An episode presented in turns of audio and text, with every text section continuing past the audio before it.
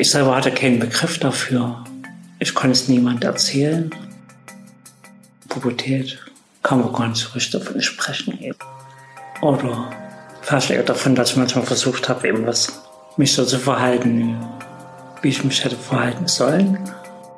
Dem gegenüber habe ich dann da mal was geäußert, dass ich mich so und so fühle und nicht weiß, was ich da machen soll. Und der hat mir eigentlich einen entscheidenden Tipp gegeben.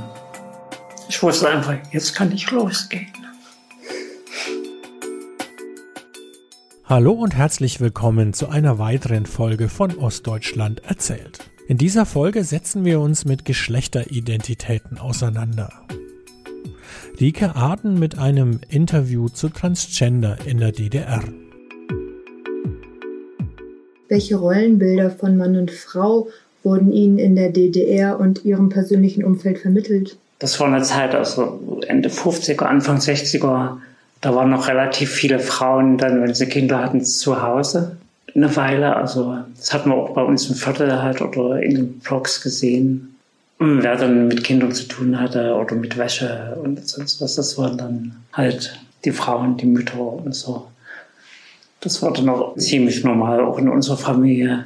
Und wer die Hausarbeit machte, war auch so ziemlich klar verteilt. Also auch als meine Mutter dann arbeiten ging oder Hausarbeit, hat sie doch größtenteils erledigt. Er hat, der Vater dann beim Kochen mal geholfen oder so, aber es war an so eine, was man heute ziemlich thematisieren würde, aber früher in der Zeit noch nicht so thematisiert hat. Also es war wirklich eine, eines war so eine nachwirkende bürgerliche Zeit, obwohl man ja Gleichstellung der Geschlechter per Verfassung hatte. Ja, und so kam das eben auch rüber. Aber andererseits war es so, als wir haben als Kinder mitgeholfen, das war irgendwie auch normal. Ich weiß noch, ich habe als Kind so ein Benimmbuch mal gelesen gehabt, was zu DDR-Zeiten erschienen ist und bei uns eben nicht Knicke hieß. Text und Bilder und du brauchtest dir nur die Bilder angucken. Und dort hast du genau dieses Geschlechterverhältnisse und Muster gehabt, wie es eigentlich von jeher so gewesen sind. So mit, wenn irgendwas häusliche Tätigkeit, sagen eine Frau, ein Mann hält eine Frau die Türe auf irgendwo oder half ihr beim Einsteigen in die Straßenbahn, diese Etikette und das alles. Oder weiter rauchten. Mein Vater irgendwie eine etwas teure Marke als meine Mutter. Meine Mutter hatte sich auch mal irgendwie eine bessere Sorte Zigaretten gekauft. Und da hieß es dann irgendwie, dass das so nicht ginge. Das würde über ihre Verhältnisse gehen. Obwohl man doch gemeinsam ja eigentlich ein Familieneinkommen erwirtschaftet hat. Ja, und das sind so alles solche Muster. Aber irgendwie, ich hatte als Kind, woher auch immer, so ein Gerechtigkeitsempfinden. Ich habe mich daran gestört, an solchen Sachen. Und wie sah Ihre sexuelle Aufklärung aus? Kann mich gar nicht so richtig mehr entsinnen. Also, wir hatten zu Hause ein Buch gehabt über Mann und Frau und so. Und da habe ich streng gelesen und habe Abbildungen gesehen. Und da wusste ich, wie es so aussieht und warum und das alles. Weil eine so eine Aufklärung von Eltern her habe ich nicht gekriegt. Oder auch mein Bruder nicht. Über das Thema wurde nicht gesprochen. Hätten Sie Fragen gehabt? Ach, dass ich das Buch hatte, hat mir das dann gereicht irgendwie. Und da ist bei mir sowieso irgendwie was, was ich meine Sache nicht thematisieren konnte, habe ich dann auch nichts gefragt. Und in der Schule? In der Schule, also als Coach speziell fand da nichts statt. Ich würde das jetzt nicht so allgemein über Schule überhaupt sagen wollen, weil ich glaube, dass sowas auch oft an den Lehrkräften mitgehangen hat. Ja. Wann haben Sie gemerkt, dass die Rolle des Jungen nicht Ihrer Identität entspricht? Zeitig eigentlich. Ich kann es aber nicht festmachen. Ich weiß, das war noch vor der Schule. Ich habe nur irgendwann das Gefühl gehabt, als es um sowas ging, dass man falsch ein Junge ist und kein Mädchen oder ein Mädchen ist und kein Junge, habe ich das gemerkt, das stimmt nicht. Welche Konflikte entstanden dadurch? Deshalb bin ich auch nicht gerne ins Freibad gegangen oder so weil das dann so eindeutig war. Das haben meine Eltern natürlich immer nie verstanden, warum ich hier nicht begeistert jetzt ins Freibad gehe oder nur mit Badehose oder Turnhose irgendwo rum. Also über solche Sachen hat sich das dann, dass für mich da was nicht stimmte und deshalb Wie haben Sie dann Ihre Pubertät erlebt? Hm, Pubertät kann man gar nicht so richtig davon sprechen. Eben. Oder fast eher davon, dass ich manchmal versucht habe, eben was, mich so zu verhalten, wie ich mich hätte verhalten sollen. Aber das war nicht ich. Bin auch mal mit einem Mädchen gegangen oder so in der Schulzeit. Aber es war eben so eine freundschaftliche Ebene eben. Aber ich konnte nicht diese Rolle spielen, die von mir erwartet war. Oder wo ich dachte, dass sie von mir erwartet wird. Wie hätte ich das, gut, ich hätte es erklären können, aber ob ich das wollte auch, ob ich jemanden eben so tief blicken lassen wollte, hatte ich fast auch nicht das Vertrauen dazu, dass es dann nicht irgendwo in der Schule irgendwas erzählt wird oder so. Und deswegen habe ich das auch für mich behalten. Und ich sah ja eben auch keine Lösung. Weil Bücher darüber gab es wiederum keine zu Hause. Und ich selber hatte keinen Begriff dafür. Ich konnte es niemand erzählen. Für mich war es also ganz schwer gewesen. Also in den Medien der DDR war ja kaum oder fast überhaupt gar nicht davon die Rede. Ja, ist ja nicht so wie es im Westen gewesen ist oder wie es heutzutage ist, dass man immer mal eine Sendung sieht oder es gab mal einen Spielfilm gibt auch, wo fast eine Person mit so einem Hintergrund spielt. Gab ja einige Filme dann in den 90er Jahren oder so, die man gesehen hat, sehen konnte. Und ja, also zumindest wo Homosexualität hatten wir immer mal was mitgekriegt, auch zu DDR-Zeiten halt. Aber über Transsexualität, ich kann mich nicht erinnern, dass der Begriff irgendwann mal gefallen ist. So. Dabei wurde in der DDR ja bereits 76 eine Verfügung zur Geschlechtsumwandlung von Transsexualisten erlassen. Das heißt, wann haben Sie das erste Mal davon erfahren? Na, das ist eben der große Witz 1989.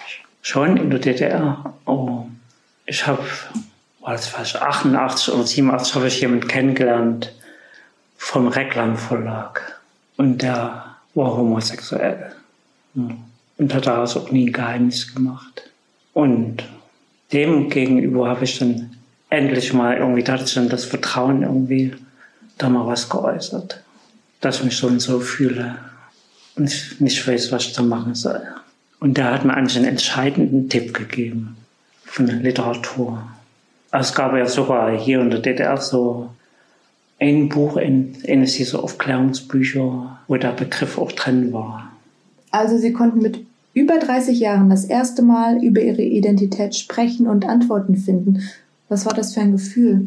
Ich saß da in der deutschen Bücherei, im großen Lesesaal, den ich am meisten mag. Ist einfach schön, alles Holz bekleidet und ja. so eine Galerie umlaufend. Also es ist unten die Ebene, wo man liest und sitzt und so. Und oben gibt es dann nochmal auch noch Regale, Bücherregale. Sehr schön. Toll, ja. Einfach sehr schön. Und ja, saß dort und war fassungslos. Hm. Ja, das geht. Ja, und es war eben hm, irgendwie wie Sprengstoff. Ja. Und dann sah ich eben jemand Bekanntes, also ein Freund auf der anderen Seite da irgendwo auch sitzen. Und zu dem bin ich dann eben gegangen und habe das erzählt. ja, das war der Erste gewesen, der es erfahren hat. Ja, und dann hatte ich eben den Begriff. Vorher hatte ich diesen Begriff einfach nicht und hatte also auch keine Beschreibung für das Phänomen. Und wie ging es dann weiter für Sie? Ziemlich schnell. Nachdem ich das dann wusste. Ja, ich wusste einfach, jetzt kann ich losgehen. Wie sind Sie losgegangen? Habe ich eine Freundin, diese Ärztin aufgesucht gehabt. Und so eben, also in dieser Weise. Einfach praktisch was machen. Ich wollte eben nicht länger irgendwie auf irgendwas warten, also auch nicht auf irgendeinen Startschuss oder auf eine Genehmigung, die dann von irgendwer käme, dass ich jetzt irgendwie was anfangen darf oder eine Therapie machen darf. Ich wollte einfach anfangen und das habe ich dann halt.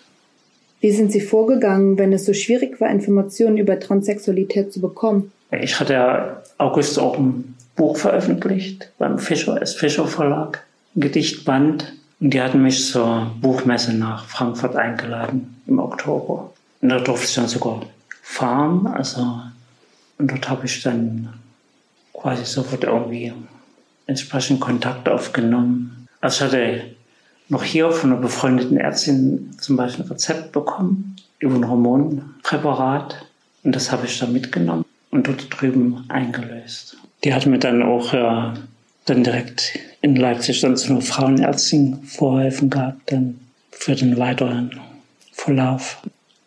Und als irgendwie klar wurde, dass es so auf eine Wiedervereinigung hier hinausläuft, habe ich mich dann eben im Westen um Gutachter bemüht.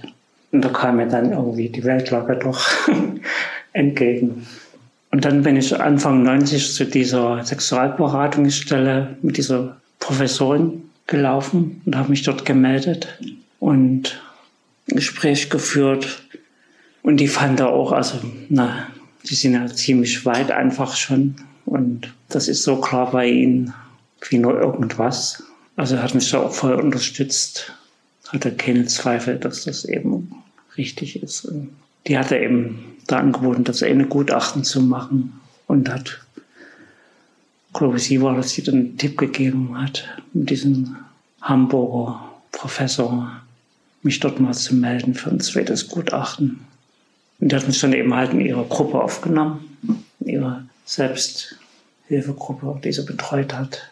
Und da habe ich dann von ihr ich so eine Bescheinigung gekriegt, dass ich mich jetzt in Alltagstest befinde, weil ich ja noch alte Papiere hatte. Um musste ja mal an mein Sparkassenkonto gehen, da gab es noch keine Chipkarten.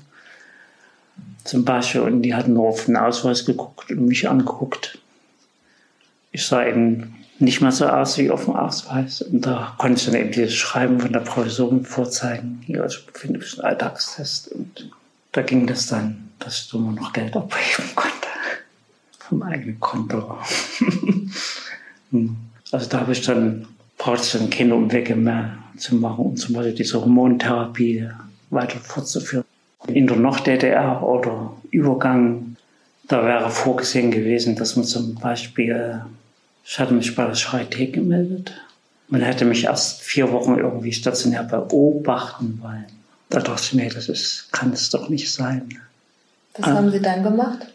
Ich hatte eine Freundin beim Fischer Verlag, die hat mir dann entsprechend so geholfen und mir das angeboten. Ich soll mich doch bei ihr so als Nebenwohnsitz eintragen lassen. Und das halt über die bundesrepublikanische Regelung alles machen. Mhm. Ja, und das hat dann auch, da musste ich nicht zur Beobachtung stationär aufgenommen werden. Und diese Namensänderung, was zum Beispiel das erste gewesen ist, dann, das fand auch an der Frankfurter Gericht statt. Und da kam ich irgendwann im Sommer, ja, irgendwann im Sommer bekam ich dann so ein Schreiben von diesem Gericht, dass eine Namensänderung jetzt anerkannt wird, bestätigt wird. Und das war ein erster Schritt eben, um ja eigentlich so, so, so, so einer Normalität zu kommen, also den angenommenen Namen jetzt auch wirklich tragen zu können. Also auch rechtsverbindlich und nicht nur dann so und entsprechend die Papiere ändern zu lassen. Ich meine, auch in der DDR gab es in Leipzig zum Beispiel die Rosalinde schon als so Gruppierung für Homosexuelle, aber eben vor allen Dingen. Aber das war eben, was natürlich eben im Westen viel entwickelter gewesen ist dass da eben entsprechend der Kreis gegeben hat, die sich dann auch gegenseitig geholfen haben. Haben Sie in der DDR noch Selbsthilfegruppen aufgesucht? Nee, diese Gruppe dann um die Professorin hier, Ahrens, das war ja auch dann so eine Art Selbsthilfegruppe, die das so unter Dach dann später von Pro Familia dann weitergelaufen ist. Einerseits Beratung durch sie und zum anderen viele die mit den gleichen Sachen zu tun hatten und hat sich dann natürlich auch irgendwelche Tipps, Ratschläge und sonst was gegeben, wie man im Alltag zurechtkommt. Ich fand da eigentlich auch so Unterstützung und sei es eben mental, dass gesagt haben, ja, es ist gut und richtig. Also insofern dann schon, ja. Wie lange hat Ihre Transition gedauert? Na, das haben wir bis 92. 92 war dann die Operation noch in Kassel. Und damit war zumindest das in dieser Weise dann auch abgeschlossen. Und Wie hat Ihr Umfeld reagiert? Also die meisten haben positiv reagiert. wirklich. Ja, haben mich auch gefreut eben, dass jetzt irgendwie mir was da klar geworden ist. Vielleicht haben sie auch empfunden, dass ich irgendwo immer in einer gewissen Weise gehemmt gewesen bin. Und nun war das eben weg. Ne? Ausgabe vielleicht so zwei oder drei, die sich ein bisschen seltsam benommen haben. Einer sagte, du bist so und so getauft und deshalb kannst du nichts anderes sein. Da habe ich nur gesagt, ja, also ich glaube nicht, dass jetzt der liebe Gott irgendwie eine Schwierigkeit dran hat mit mir. Und Ihre Eltern? Eigentlich haben beide ziemlich gut reagiert, also offen. Hm. Sogar mein Vater. Na, die sagten, ach, jetzt können wir uns einiges erklären von der Kindheit her. Warum du dich so oder so verhalten hast. Zum Beispiel eben nicht etwa mit freiem Oberkörper auf der Decke liegen, auf der Wiese oder so. Es ist doch so warm, zieh dich doch aus. Habe ich ja eben alles immer nicht gemacht. Diese unlösbare Frage war, hat mein Leben begleitet gehabt bis zu diesem Zeit dann, wo es endlich was gab für mich, den Weg gegeben hat. Es hat immer so einen Grundton ausgemacht, der von Beengung. Und das konnte auch ein Interesse an Geschichte oder sonst was nicht lösen. Sondern das waren zumindest aber Gebiete, da konnte ich leben. Ja, also macht es mir alles einfacher. Das war es schon wieder. Die nächste Folge kommt am 30.04. Dann geht es um Telegrafen und die Wendezeit. Wenn ihr keine Folge verpassen wollt, dann abonniert den Podcast bei iTunes, bei Spotify oder in der Podcast-App eurer Wahl. Natürlich freue ich mich über Kommentare und auch über gute Bewertungen bei iTunes, wenn es euch gefallen hat. Die Musik kam von Christian Björklund, Idee und Konzept Jan Schilling. Produktion Akustikwerk 2020. Die erste Staffel ist im Rahmen eines Seminars an der TU Berlin entstanden.